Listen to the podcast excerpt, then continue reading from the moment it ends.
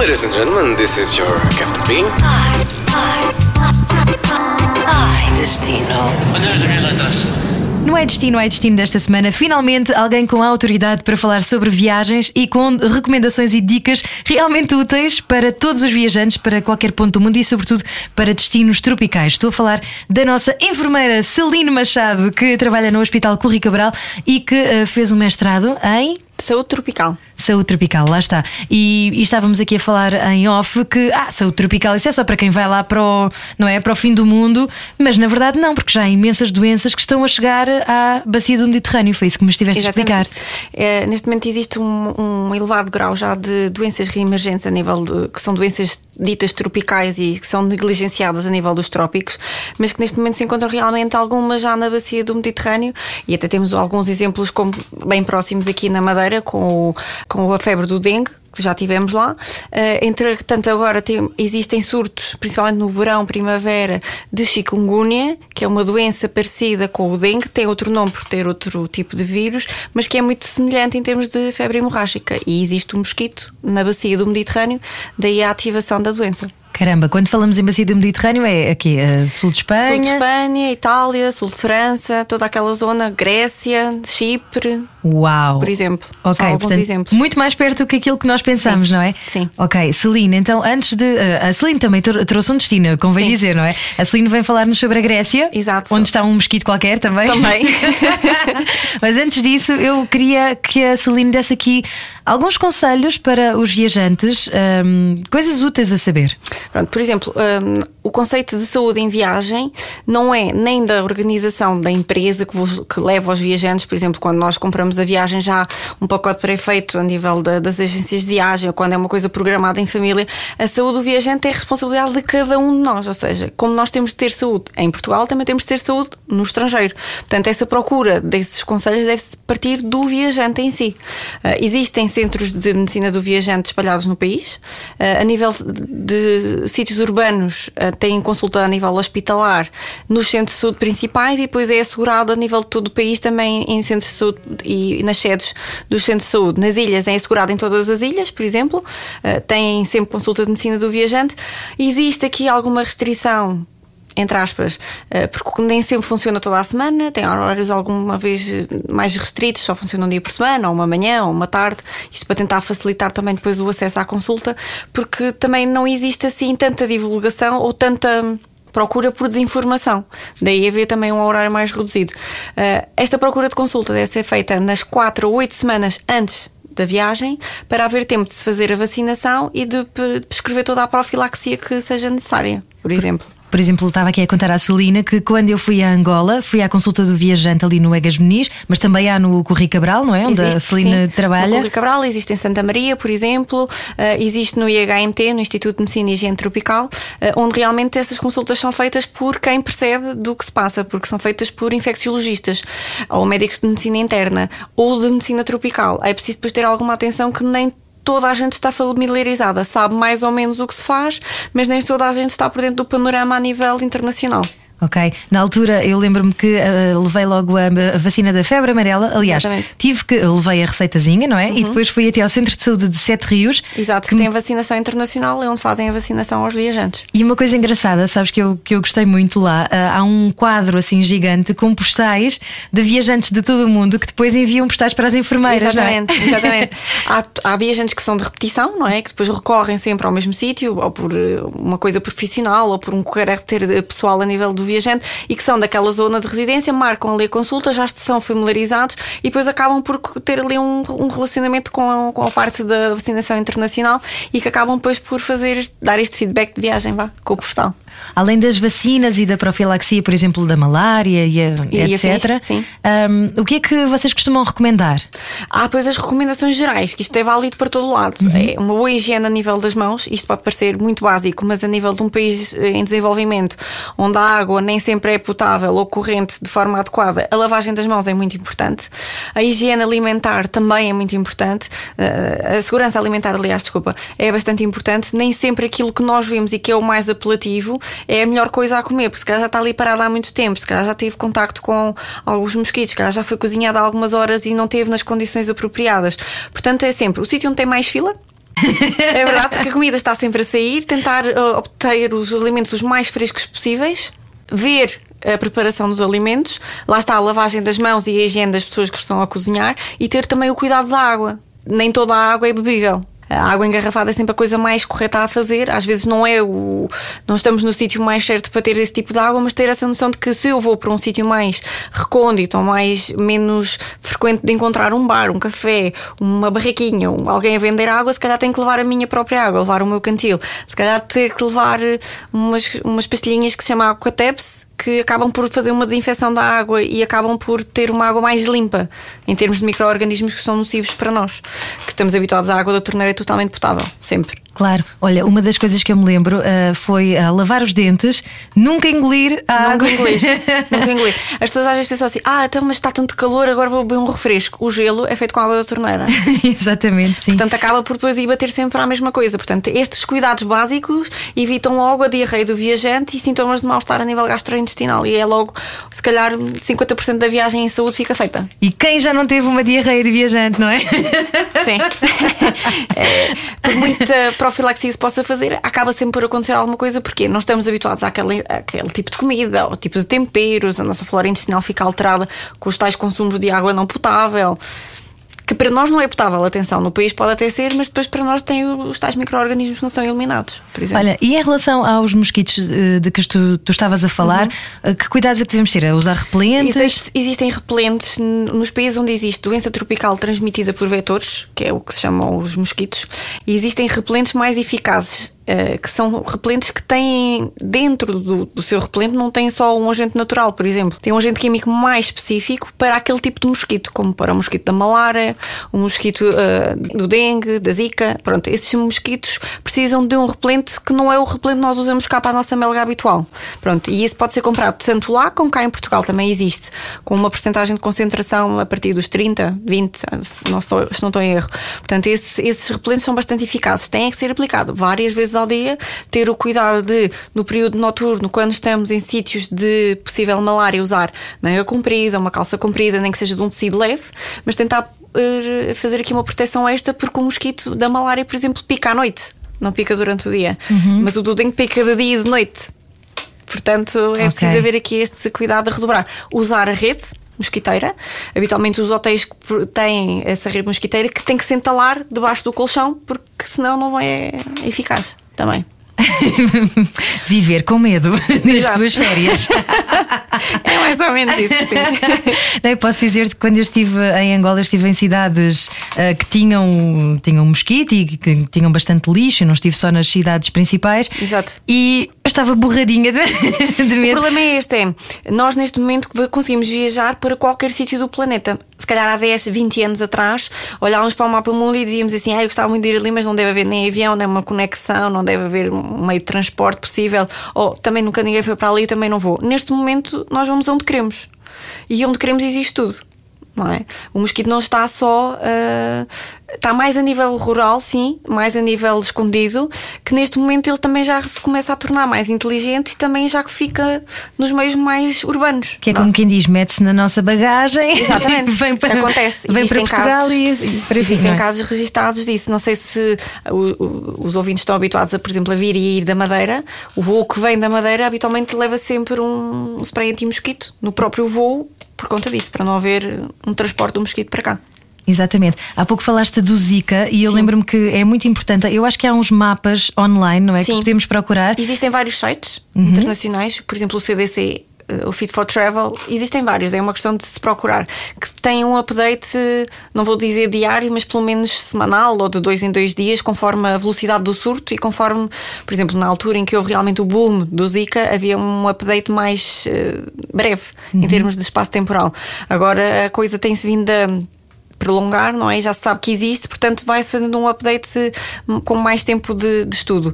Mas se formos ver o mapa do Zika, numa forma inicial situava-se a nível da América do Sul e neste momento temos na América Central, na Ásia, portanto o Sudoeste Asiático também já tem Zika. E sabes uma coisa curiosa? A prova de que esses sites são mesmo eficazes e importantes de, de existirem é, é quando eu estava, eu, eu estava a marcar a minha lua de mel Sem saber, eu já estava grávida Uhum. e antecipando isso, porque eu desconfiava, e pensei: vou escolher aqui um destino que seja perfeitamente inócuo, que não haja problemas nenhuns, porque nessa altura estava precisamente o Zika a expandir-se e o Zika é perigosíssimo na- Sim, numa gravidez, não é? exatamente. Estava grávida da minha segunda filha não sabia, ahm, mas desconfiava, como dizia. e por isso mesmo escolhi os Açores, que foi assim o destino mais eh, pacífico e maravilhoso que eu Sim. encontrei e que, pronto, superou assim umas Maldivas ou umas Maurícias, que na altura até só tinham um dois casos registados, mas eu não quis arriscar de, de maneira nenhuma. Ah, portanto, assim, ainda bem que existem esses sites, disseste alguns deles, a Fit for Travel. Sim, o CDC. Depois existem mais, alguns tipo Tropimed. E depois isto é uma questão de procurar qual é a língua mais adequada. Existem também algum, algum um outro site em francês. É uma questão depois de querer adequar aquilo que quer saber. O CDC é o mais fácil de todos a nível de consulta, porque conseguimos logo consultar, eh, além do, do, do viajante regular, não é? Também temos viajantes que têm doença crónica, uma diabetes, uma hipertensão, uma alteração renal. Eh, pessoas grávidas, por exemplo, se tu alterares o ícone, o item de viajante, consegues perceber até onde é que podes ir, o que é que tens que fazer de profilaxia ou não, o que é que é preciso repor ou não. Comparam os, os planos nacionais de vacinação com o plano na- internacional de vacinação e tentam aqui julgar para ver o que é que a pessoa precisa ou não precisa de fazer. Não invalida uma ida à consulta de medicina do viajante, até porque a prescrição de vacina ou de profilaxia precisa de uma prescrição médica, mas já dá algumas dicas de o que é que eu tenho que fazer, o que é que eu não tenho, o que é que eu tenho que estar atento, o que é que não tenho. Isto são algumas ideias, por exemplo. Boa, fantástico. Ainda bem que dizes isso, porque há imensa gente que tem ah, problemas, como tu disseste, de diabetes e afins, e é importante estarem informadas, não é? E as pessoas viajam, não é? Fazem uma Exatamente. vida normal como nós, portanto, têm direito a isso, também têm direito a uma informação para a sua doença crónica que não é incapacitante, não, é, não, é- não causa uma invalidez, mas que precisa de um cuidado, se calhar, acrescido em relação a uma pessoa que é saudável. por exemplo. Mas eh, apanhando de facto uma picadazinha do mosquito, eu posso dizer-vos que é tramado. A minha família, quase toda a gente que vivia em Angola, eh, apanhou malária quando era mais nova e aquilo dá umas febres terríveis, não é? Malária é uma doença grave. Se a malária for contraída num país desenvolvido, nunca acontece. Apesar de, atenção, Portugal tem mosquito para ter malária, não tem vírus em circulação. Nós já tivemos malária sem ser importada. Na época eh, antes, eh, antes e pós, logo do 25 de Abril, em que tivemos muitos retornados, em que nessa altura o vírus esteve em circulação e houve mesmo casos de malária dentro do país, em Portugal. A partir de, dos- da década de 80, finais da década de 80, deixámos de ter e a malária passou a ser importada. Pronto. Eh, portanto, uma malária diagnosticada num país desenvolvido dá direito à entrada na UCI direto. Uhum. Exatamente. Pela gravidade da doença. sim, sim, sim. É, é perigosíssima. É assim. E a nível de um país subdesenvolvido não existe, não é? É, grande parte das vezes não existe um acesso. Quanto mais acesso à cuidado de saúde, quanto mais acesso a uma UCI. Eu queria aproveitar para pedir desculpa em nome da minha família retornada por ter trazido o mosquito da malária nos anos 70, ok? Isto não é, é um, isto é um efeito da globalização, não é mais do que isto. É o que está a acontecer neste momento, neste, neste nosso século, é realmente isto. Pronto. Ok. É uma globalização a nível de viagens e a nível das doenças. Hope you enjoy our flight. Ai, destino. Não perca no final deste podcast o estojo do viajante. O que é que vai ter esse estojo, Celine? Tudo o que precisa para viajar. Exatamente, mas ainda não podemos dizer, é só no final, é para ter a certeza que fica até ao fim. Celine, e agora vamos falar de coisas alegres, ok? vamos até à Grécia. Descreve-me a Grécia como se fosse assim um postal. A primeira impressão que eu tive, e, e eu cheguei a Atenas, eh, foi: Ah, é só isto. Porque depois é uma cidade eh, cosmopolita virada assim mais um bocado para o Oriente e pensei, mas acho que não era só isto. Entretanto, cheguei a Santorini e Santorini, sim, é um, autêntico postal. Aquelas igrejas brancas com as portadas azuis, aquelas colinas, as praias de fundo quase transparente, realmente isso é que é o postal. É maravilhoso. ilhas, pois é. exatamente. Sim, eu também senti um bocadinho isso. Atenas, tipo, ah, está bem. Deve ser Tem que é uma cidade um bocadinho suja, não é? Sim, um bocadinho suja. Eles têm um comportamento assim um, um pouco rude, não, não chegam a ser. Entre, eh, entre os italianos e os gregos há muitas semelhanças em termos de comportamento. Enquanto eles têm uma abordagem um bocado rude, os, os italianos têm uma abordagem assim um bocado mais alegre e tal. Mas depois de falarmos com eles, eles realmente também são bastante afáveis. Só que a primeira abordagem é sempre um bocado, não sei se é pelo, pela língua deles, que é um bocado mais agressiva. Sim. Eles depois a abordagem são assim um bocado rudes. Pois mas é. acabam por eh, também ser bastante simpáticos Também afáveis. tive essa impressão, engraçado. Pronto. Experiências a não perder tanto em Atenas como em Santorini. Atenas, passear em placa. Em placa? É a cidade, é a cidade não, é a parte mais central de- da cidade, é como se fosse a nossa baixa Barra Ah, sim, Alfama. sim, sim. Pronto. Já lá há além, tempo. além de ir à Acrópole, claro. Não é? Claro. Eh, andar por placa tem coisas interessantes, não vemos coisas que não estamos habituados em termos. Porque lá está, há aqui muito virado um bocadinho para o Oriente, eles têm alguma faceta assim, e então aquilo acaba por ser engraçado em termos de cheiros e sabores e apreciar eh, toda a, toda a cidade. Em Santorini tem que se alugar uma moto.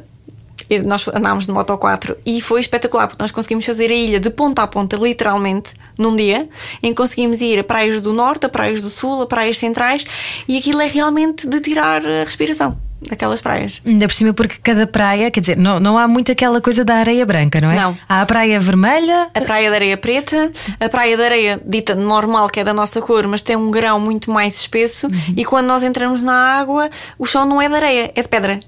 Yeah. Portanto, portanto, isso é totalmente diferente daquilo que nós estamos à espera. É. Portanto, é, é uma dessas experiências, além do passeio do barco ao largo de Santorini e passar pela parte das águas aquecidas pelo vulcão, conhecer toda a história de, realmente da ilha, eh, que foi reconstruída depois do último terremoto eh, nos anos 50 e tudo aquilo que nós vemos hoje está reconstruído há relativamente pouco tempo e já era aquilo que existia antes, portanto eles fizeram tipo uma fotocópia daquilo que já existia, portanto nunca deixou de ser realmente Santorini. É tão bonito. Eu É. também adoro, sim. E uma coisa que eu gosto muito é aquelas escadinhas, mesmo no Sim. centro de Santorini, não é? Para tens- descermos ao Porto. É, é muito giro descer, de facto. Sim, subir não. subir 300 e não sei quantos degraus não é assim tão agradável, sobretudo depois de estás a nadar durante Sim. não é, horas, mas ainda assim é incrível. Ahm, imagens de marca deste sítio, além das janelinhas, como tu disseste, as O pôr do portadas- sol. Ah, claro. Sim, o pôr do sol em Ia, que não é Oia, como nós vemos no mapa, é Ia, que eles depois tiveram-nos a explicar, e realmente o pôr do sol é espetacular. Ali, na- realmente na ilha. Pois é. É muito bom. Só mar à volta. Sim. Ah, quero voltar para lá. Ah, algum restaurante que tu recomendes? Eu, além de Santorini e Atenas, também fui a Creta. Tive três dias em Creta. Portanto, Uau. o meu restaurante, entre aspas, foi realmente em Creta. Chama-se Kofur Blue e fiquei em Alonda, em, em Creta. E nós fomos lá porque queríamos fazer snorkeling numa zona onde existe uma cidade que está submersa, que está afundada. Então, aquilo é. Nós descemos uma rua. Depois de um caminho que aquilo realmente só quem tem o mapa do tesouro é que consegue chegar lá àquele sítio. Eh, Descemos assim uma escada bastante funda e vamos dar tipo um terraço sobre a água. E estão lá aquelas mesinhas pintadas de branco e azul, e é aí que nós comemos, realmente em cima da água. Pronto, e estamos ali totalmente isolados, somos só nós e as pessoas do restaurante, que são pouquinhas, porque aquele restaurante lá está, é preciso realmente um mapa do tesouro para lá chegar, e conseguimos ter eh, toda aquela baía só para nós. Uau, incrível. Sim. E Creta é muito diferente de Santorini? Eh, são ilhas diferentes, sim. Até em termos de hum, landscape. Ok, de eh, paisagem? Sim, é totalmente diferente. Um, Creta é mais aquilo que nós estávamos à espera de uma ilha e não aquela coisa das igrejas e das colinas, não. É tudo muito mais plano. Ok. Eh, e em termos de praias, é- são melhores ainda do que as de Santorini.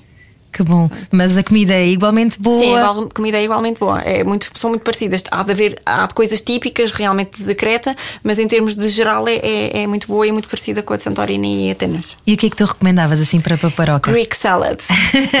Adoro. Toda a gente come isso, acho que ao pequeno almoço, almoço e jantar. Acho que é tipo sempre o prato. E depois nós tentamos reproduzir em Portugal e o queijo nunca é igual, o tomate nunca é igual, é. o pimento nunca é igual, o tempero nunca é igual. Há sempre qualquer coisa que falha, portanto é das coisas que eu tenho mais saudades, é da Greek salad e do iogurte grego, porque por muito que nós compremos o mais parecido, nunca é igual. Pois é. Olha, a receita para a Greek salad. Portanto, é aquele queijo feta. Queijo feta, Uhum. tomate, pepino, cebola, pimento, azeitonas e depois os temperos que eu acho que aquilo tinha era orégãos, tomilho, alecrim, não consegui descobrir mais, e um fio de azeite. Ai, é tão Mais bom. Por acaso costumo fazer e adoro. Também, nós, nós no- no- eu e o meu namorado, numa altura em que viemos, fizemos durante meses, e entretanto agora parámos. Porque já era demais. É, é sinal que tens é que voltar lá para Sim. comer, não é? Exatamente. E além da Greek salad, lembras-te assim de mais alguma coisa? A moussaka. A moussaka, ah, isso é aquele de berinjela, não é? Exatamente. Ai, é tão bom. Eles usam, se formos a ver, os ingredientes são muito semelhantes aos nossos, porque é tudo a nível do Mediterrâneo, não é? Uhum. Usam os temperos de outra forma. Enquanto nós nunca colocamos canela habitualmente para temperar carne, eles usam para temperar a moussaka. Ai, é a canela que A eles canela, põem na carne depois picada. procurar. Celine, pá, tu salvas vidas não só ao nível da saúde, como também ao nível gastronómico, ok? É canela, é só isto que. E usam depois lá o resto dos temperos para temperar eh, a bechamel e o resto das coisas, mas a coisa que dá aquele sabor diferente na carne é a canela. Hum, que delícia, boa. Depois também a baklava, não é assim? Sim. Aquela sobremesazinha. Sim, com massa fila, o mel, a flor de laranjeira, os frutos secos também é divinal. Ai, que que não é maravilha. tipo aquele de lá. Não é lá. Da, da Turquia. Pois, da Turquia, Lá exatamente. está, eles têm esta coisa oriental assim, chegadinha a eles. Exatamente. Olha, tu quando foste lá era verão, era. Início de verão. Uhum. Não era bem verão, foi no final de junho, portanto estávamos ali no fase de final de primavera, início de verão e já apanhámos temperaturas super eh, confortáveis em termos de verão.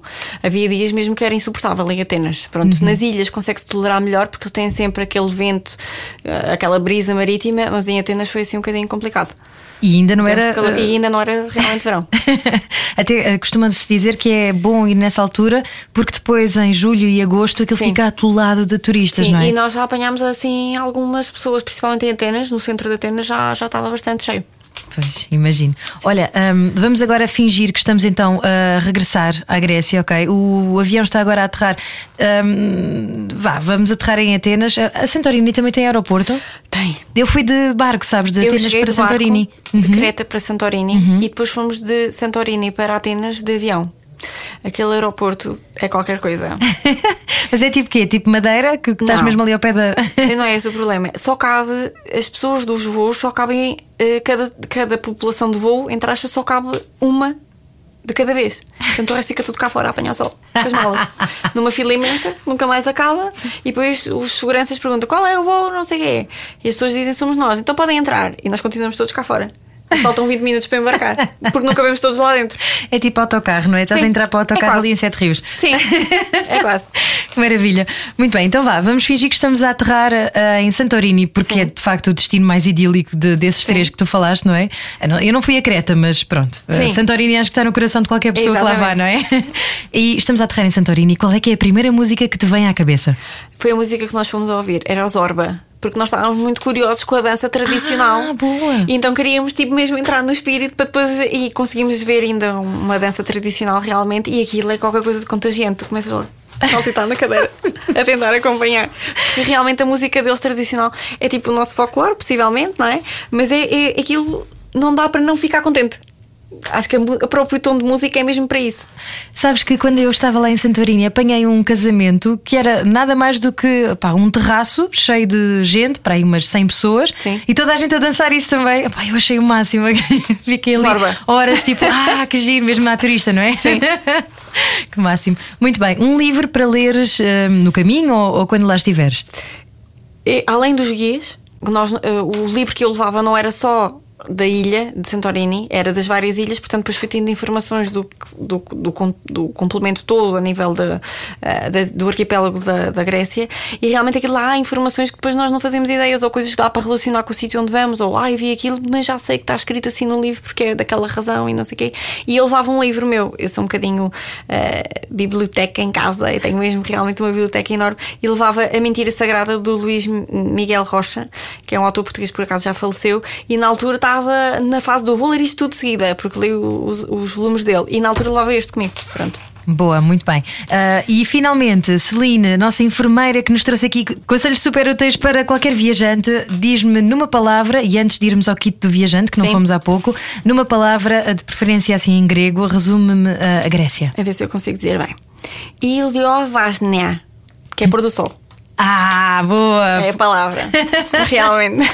Boa. Olha, sabes, eu tenho um colega aqui na rádio que é o Nelson Miguel, trabalha aqui na nossa estação irmã, na M80. Uh, Nós os dois somos apaixonados pela Grécia, então cada vez que nos encontramos nos corredores dizemos sempre Yassaz, que é o olá deles, não é? Ah, ok.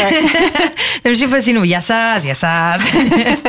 Muito bem, e, e só para ter a certeza de que os viajantes que estavam a ouvir este podcast ficaram até ao fim, um, um kit, consulta do viajante, aqui um kit para, para darmos. Tipo uns tojos de- do viajante. Exatamente. O que é que levar, o que levar além de de- seja de medicação crónica ou medicação que estejam a fazer na altura, que é preciso uma declaração. Atenção. Quando nós viajamos para outro país que não é o nosso, eh, temos que levar uma declaração em como estamos a tomar aquela medicação por esta e aquela razão. De preferência com uma versão em inglês. Portanto, isto é, é importante ressalvar. Além disso, levar com o quê? Protetor solar, o tal repelente de insetos, uma pomada antissética, porque depois serve para feridas que possam uh, existir. Nós, se caímos em Portugal, também podemos cair eh, fora, não é? Uh, uma pomada para picadas de insetos, para a comichão. Muitas vezes estas picadas de inseto evoluem para feridas de tanto coçarmos, portanto, a pomada antissética acaba por também ser aqui uma ressalva. Soro fisiológico, umas compressas esterilizadas, uh, analgésicos e antipiréticos, vulgo paracetamol sem falar em marcas, não é? Antidiarreicos, também sem falar assim de uma marca específica, mas é, é bom, pelo menos para uma precaução.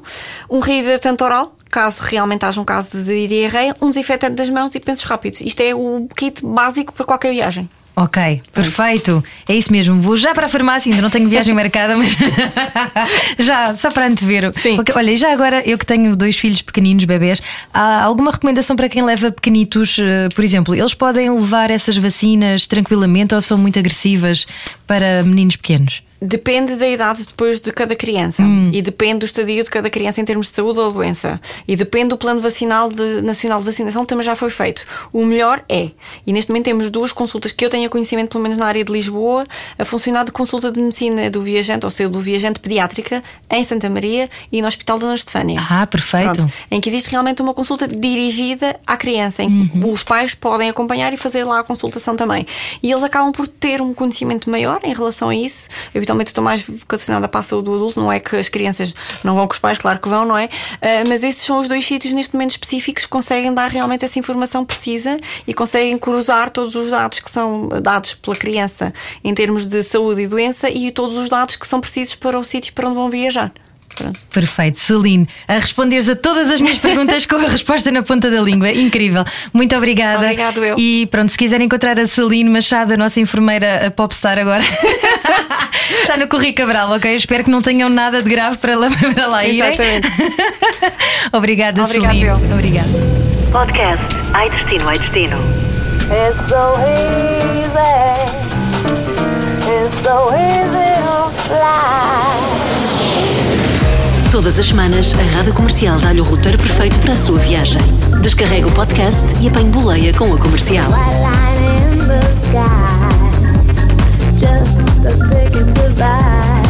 It's so